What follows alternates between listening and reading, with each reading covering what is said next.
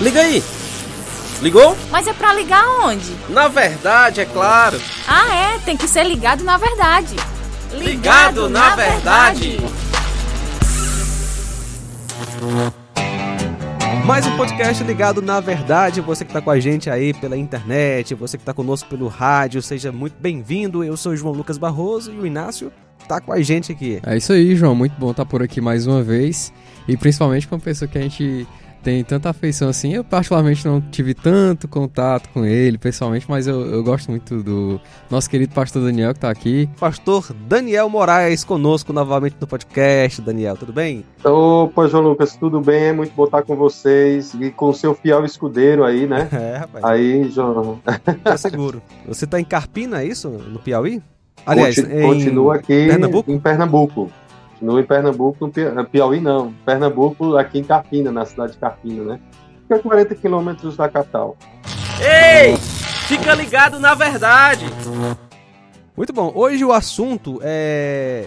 A gente escuta muito esse tema em, é, de formas tão variadas que precisamos buscar a fonte verdadeira, que é a palavra. O que a Bíblia fala sobre juízo final, né? A gente já a gente, a gente vê essas coisas em tema de filmes, né? E muitas uhum. religiões falam alguma coisa sobre um, um, juízo final, mas o que é o juízo final ou o juízo do trono branco? O que a Bíblia, que é a verdade absoluta, tem a dizer sobre isso, pastor Daniel? Pronto, João Lucas, vamos falar sobre esse tema aí, né? Juízo final, um tema bem polêmico, às vezes desprezado por alguns. Ah, ninguém gosta de mencionar e falar sobre isso. A gente quer viver como se só existisse hoje, sem haver o amanhã, né? Ah, então, mas a gente precisa voltar os nossos olhos com o olhar da eternidade e entender isso e para viver uma perspectiva presente à luz de um plano maior. Então, entender o juízo final, entender uma consumação de um plano maior. Por isso que em vez da gente começar pelo juízo final, vamos começar pelo começo, né? Vamos ver de onde tudo começou, aonde partiu isso, por que há uma condenação eterna, por que isso existe em Apocalipse, né? Então vou, eu quero levar vocês aí em três textos básicos, do Antigo ao Novo Testamento, para que a gente tenha essa visão maior para entender, então é por isso, né? Tudo começa em Gênesis capítulo 2, ah, onde Deus vai dar a Adão, aí no capítulo 2, versículo é, 16 e 17, dentro de toda a orientação que ele está dando nos dois capítulos aqui, no princípio da criação para Adão e para a criação, ele vai especificamente dar uma ordem a Adão, e vai dizer para ele no versículo 16: E o Senhor lhes deu essa ordem: De toda a árvore do jardim comerás livremente. Ou seja, Deus está dando a ele abundância, liberdade e dando a ele aí a, uma gestão, vamos dizer assim, uma liberdade para que ele possa a, cuidar e usufruir da criação de Deus. E no versículo 17 ele vai dizer assim: Mas da árvore do conhecimento do bem e do mal não comerás. Há uma restrição aqui, há uma ordem de Deus o problema não é o fruto, mas é a ordem. O que Deus ordena é o mandamento de Deus, é a quebra da ordem de Deus, do mandamento de Deus. Então, o mandamento está vinculado ao caráter de Deus, quem Deus é, né? Então, porque no dia em que dela comeres, certamente morrerás. Então, Deus dá uma restrição e dá na restrição uma punição. Se caso ele desobedecesse, ele iria morrer. E a ideia do hebraico aqui é muito mais forte do que as palavras no português. A ideia no hebraico, Lucas Inácio, é mais ou menos assim: comendo, comerás. Ah, e ele diz assim: de toda árvore do, de toda árvore do jardim comerás, ou seja, comendo, comerás. Como livremente, a ideia é essa. Não dá para a gente traduzir literalmente, porque ficaria muito estranho no português, mas a ideia é de liberdade, de abundância, de, de comendo, comerás. Aí no versículo 17 ele diz assim: não comereis, vocês não podem comer. E aí ele vai dizer assim: porque no dia, se dela comeres, ele vai dizer: certamente morrerás. Morrendo, morrerás. Então é, é a ênfase do texto para dizer da abundância, liberdade e da restrição e da punição. Então Deus está dizendo: come, como livremente, comendo comerás. Né? Então, ou seja, você tem abundância, você tem suprimento, você tem provisão e, é, e liberdade. Ao contrário de uma única restrição, você tem aí é, morte, morrendo morrerás, certamente morrerás. Ou seja, Adão, capítulo 3, peca, faz o contrário, quebra o mandamento de Deus e com uma quebra de um mandamento entre o pecado no mundo e com o pecado a morte. Por isso que no capítulo 3 eles morrem, uma morte espiritual, uma separação, do, do, de rompimento com Deus, e do capítulo 4 em diante já vai a morte física, vai permear o livro de Gênesis até Apocalipse, capítulo 19, capítulo 20. Então você tem isso. Quando você vai entendendo que a morte entrou nesse esse juízo de Deus entrou pela desobediência de Adão e por isso todos pecaram e todos são pecadores e agora nascem debaixo dessa condenação, nascem assim e vivem debaixo disso. E aí Jesus lá no Novo Testamento vai Deus vai levantar um homem chamado João Batista, lá em Mateus capítulo 3, né? Mateus capítulo 3, João Batista vai vir como precursor de Jesus e ele vai começar a pregar. E a mensagem de João Batista é uma mensagem muito dura, é uma mensagem justamente de arrependimento por causa de juízo que está vindo. Né? A vinda do rei, a vinda do Messias descrito no Antigo Testamento, a vinda do prometido lá de Gênesis 3, o descendente da mulher, que Deus prometeu para libertar a humanidade dessa condenação aí, dessa morte, morrendo morrerás, João Batista vem como precursor do Messias. Ele começa a pregar e dizendo justamente isso. Ele, ó, eu vos batizo com água, mas vai vir alguém que vos batizará ah, para arrependimento. E esse é aquele que vai vir com a sua pá, no versículo 12 do capítulo 3 de Mateus. A sua pá, ele a tem na mão e limpará completamente a sua eira. Recolherá o seu trigo no celeiro, mas queimará a palha no fogo inextinguível. Então ele está dizendo que aquele que vem após ele, João Batista batizava com água. Aquele que vem pós João Batista, que é o Messias, que é Jesus Cristo, que ele vai batizar em seguida, é aquele que vai trazer o juízo final, é aquele que vai trazer o desfecho final disso aí. Ele não só traz um juízo final, mas ele dá a condição para aqueles que se arrependem de serem salvos, né? Receberem o Espírito e serem salvos. Então haverá uma distinção feita por pelo Messias, pelo Salvador, pelo Redentor. E Jesus vem uma, pregando uma mensagem de arrependimento no próprio capítulo 3, versículo 17, João, Jesus vai começar a pregar a mesma mensagem de João. Vai dizer assim, ó, de, daí por adiante, passou, daí por diante passou Jesus a pregar e a dizer: arrependei-vos, pois está próximo o reino dos céus. Ou seja, é uma mensagem de arrependimento, de volta a se para Deus, como João Batista disse, para eles não serem consumidos pelo juízo final e a terra, a criação e os homens estão debaixo dele. Haverá um juízo vindouro e o Messias veio para livrar aqueles que o buscam e se arrependem desse juízo final. Aí quando nós vamos lá para Apocalipse, capítulo 20, né, versículo 11, João ele vai dar esse desfecho. João ele vai ver o desfecho final disso tudo. Gênesis, o início, Deus mostrando porque o pecado entrou no mundo e porque a raça humana então é pecadora e está debaixo desse juízo. Jesus veio como prometido de Deus para libertar o homem desse juízo, ou vir buscar e salvar o que estava perdido. Então ele vem com a mensagem de arrependimento e de resgate. Ah, mas o juízo vindouro não chegou antes que o juízo chegue.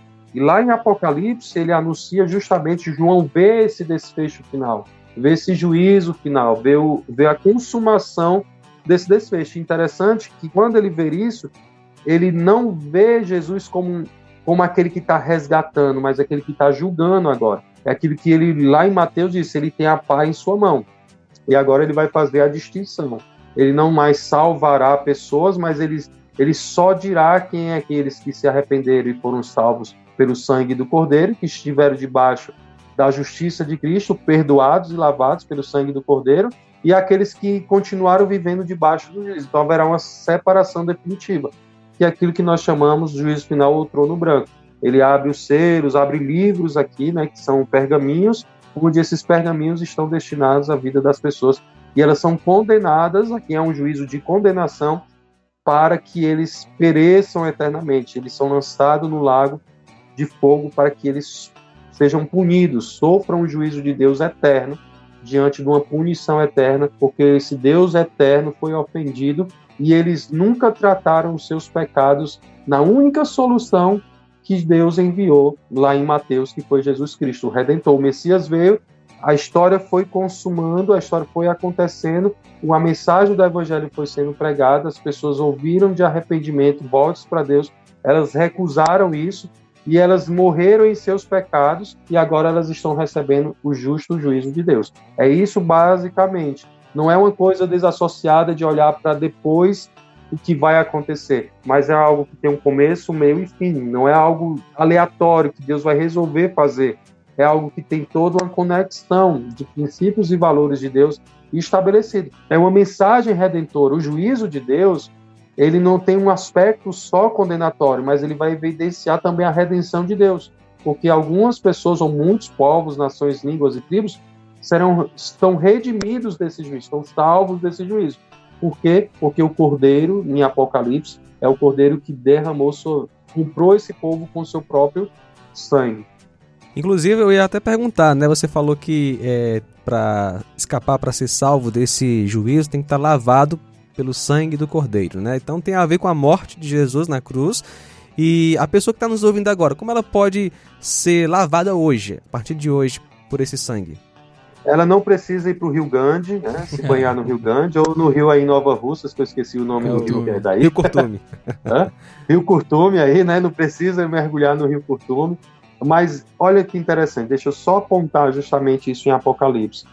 Porque Apocalipse capítulo 4 e 5, quando você olha esses dois capítulos, é maravilhoso, porque é um, João está vendo um desfecho do céu onde ele é, onde só um é apontado como digno entre seres celestiais e, e a criação de Deus como aquele que é digno de receber toda a adoração, a honra, poder e glória e louvor. É o Cordeiro, é aquele que toma da mão de Deus o, o livro, né, que é o, aquele livro que vai desencadear todo o processo da ira do Cordeiro sobre a terra e que se consuma aqui em Apocalipse no final do livro, com o juízo final e a eternidade para aqueles que creem. Então, somente o Cordeiro é digno. E como esse Cordeiro é digno? Porque ele deu sua vida. O texto é muito enfático. Os louvores são muito enfáticos Apocalipse capítulo 5.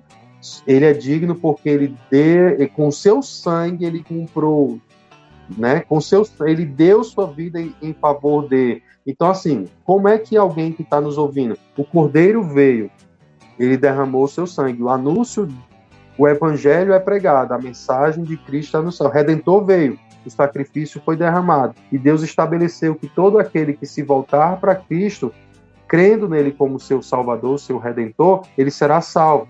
Ele passa a nascer de novo, ele é redimido, ele é purificado. Seus pecados são perdoados. Não, eles não são, é, os pecados não são um equilíbrio na balança. Pelo contrário, a justiça de Cristo é colocada em nós, não por mérito pessoal, e, e sim por mérito dele. Por isso que na eternidade aqueles que serão salvos na eternidade desse juízo final, eles vão reconhecer porque estão no céu, eles vão saber quem é o Cordeiro e por que eles estão lá, porque o Cordeiro deu sua vida por eles, para que então eles pudessem estar nesse momento, na eternidade, é, usufruindo de uma vida com Deus pra, pela graça de Deus. Já aqueles que perecerão eternamente foram aqueles que ouviram ou permaneceram no seu pecado, estiveram na sua condição de pecador caído desde Gênesis 3, e aqueles que também ouviram a palavra de Deus e recusaram o evangelho, disseram não para Cristo, não, nós não queremos esse redentor, nós queremos outras coisas que a gente acha que é digno aqui na terra, né? Então pode ser tudo, religiões, é, filosofias, é, pessoas, é, deixa a vida me levar, a vida leva eu, como você queira viver. Você vai viver conforme aquilo que você acha que é digno, mas em Apocalipse só um no final, no desfecho final, será digno de todo louvor e glória. E todo língua vai confessar, e todo ele vai se dobrar. Aqui ou lá vai acontecer, porque só ele vai ser digno, e só ele é digno. Um dia todos estarão dizendo isso, uns para a vida eterna e outros para a morte eterna, né? Tem uma coisa para dizer. Diga lá. Que aula. Que aula, né? Uma aula, que aula. Aula muito boa, viu? Muito Gostei. obrigado, pastor Daniel. Não, e só para finalizar, João, quem está nos ouvindo aqui, Inácio, é o seguinte: você pode viver em função de qualquer coisa, mas saiba de uma coisa: tudo na vida ela vai desvanecer.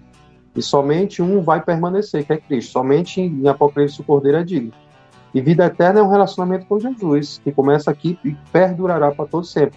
Esse só é possível porque ele deu sua vida por nós. E nós, de coração, cremos nele para a glória dele. Né? Então, o caminho é esse. Fora disso, não é evangelho. Fora isso, é mais um caminho dos homens que vai desvanecer e que vai acabar e vai terminar em morte e morte eterna.